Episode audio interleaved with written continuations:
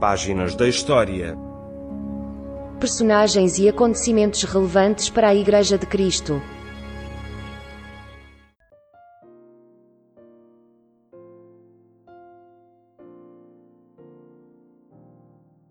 Continuamos neste programa a falar do período interbíblico ou intertestamentário, os chamados 400 anos de silêncio profético.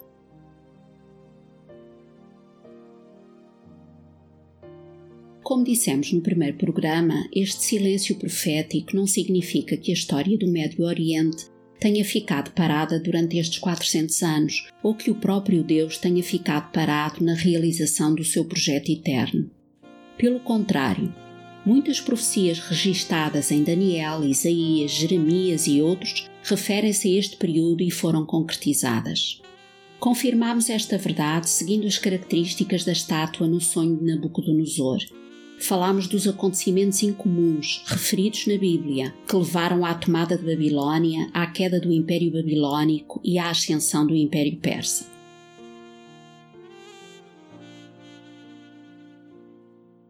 Terminamos o último programa com as perguntas: que império substituiu o Império Persa no domínio de todo o Médio Oriente?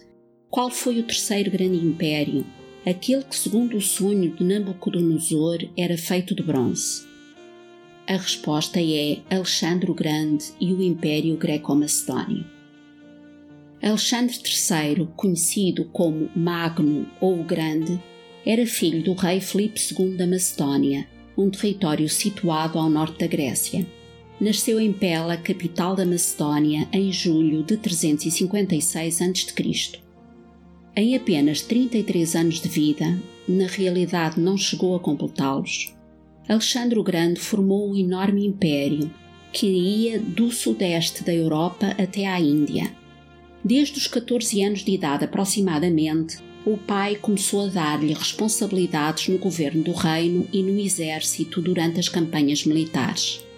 Filipe II, que já tinha iniciado uma política de domínio das cidades-estado gregas quis que o seu filho recebesse uma educação grega clássica, talvez com a intenção de o preparar para dar continuidade à sua política de hegemonia do mundo grego.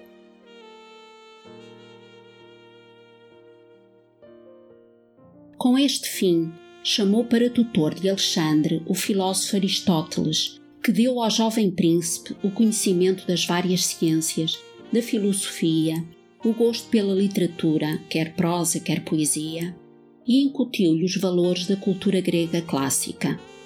Em 336 a.C., Filipe II foi assassinado e Alexandre III sobe ao trono com apenas 20 anos de idade.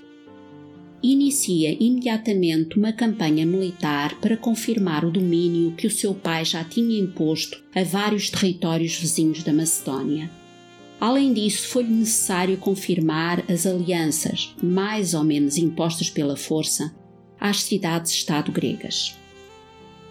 Em menos de dois anos, consegue, pela aliança ou pela força, pacificar a Trácia, a Ilíria, a Tessália e a Grécia e colocá-las sob o seu domínio de forma incontestada.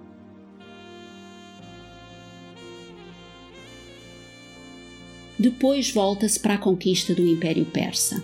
Este império era, há cerca de 200 anos, a maior ameaça à independência e liberdade dos gregos. A Pérsia era também a maior potência de todo o Médio Oriente. Contudo, por volta do ano 350, o Império Persa começou a apresentar sinais visíveis de decadência, provocada pelos conflitos internos na sucessão dos soberanos. Estes conflitos levaram a uma situação de anarquia generalizada dentro do Império. Alexandre o Grande vai aproveitar esta fraqueza com uma enorme habilidade político-militar e iniciar a sua campanha contra a Pérsia. Reuniu um exército composto essencialmente por forças macedónias, mas também com soldados de infantaria dos Estados Aliados, sobretudo da Trácia, numerosos cavaleiros da Tessália e alguns, poucos, navios fornecidos por Atenas. Em 334 a.C., quando invade a Frígia, na atual Turquia, ele lidera um exército com 14 mil macedónios e 7 mil aliados gregos. Entre 334 e 331, Alexandre o Grande, rei da Macedónia e senhor da Grécia, derrotou o imperador persa, chamado Dario Colomano, em três grandes batalhas, Granicos, Issos e Galgamela. Tornou-se senhor da Média e Pérsia, incluindo as províncias mais orientais, que correspondem atualmente ao Afeganistão, Uzbequistão e Paquistão, e também o ocidente da Índia, entre os rios Indo e Ganges.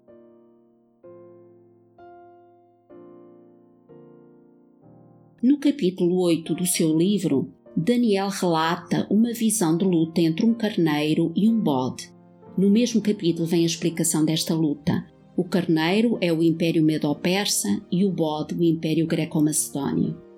Que semelhanças podemos encontrar entre a visão do carneiro e do bode relatada por Daniel e os acontecimentos históricos relativos à conquista do Império Persa por Alexandre Magno?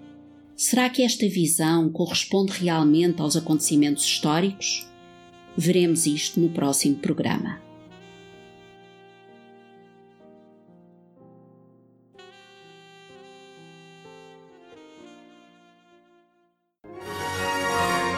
Acabou de escutar Páginas da História.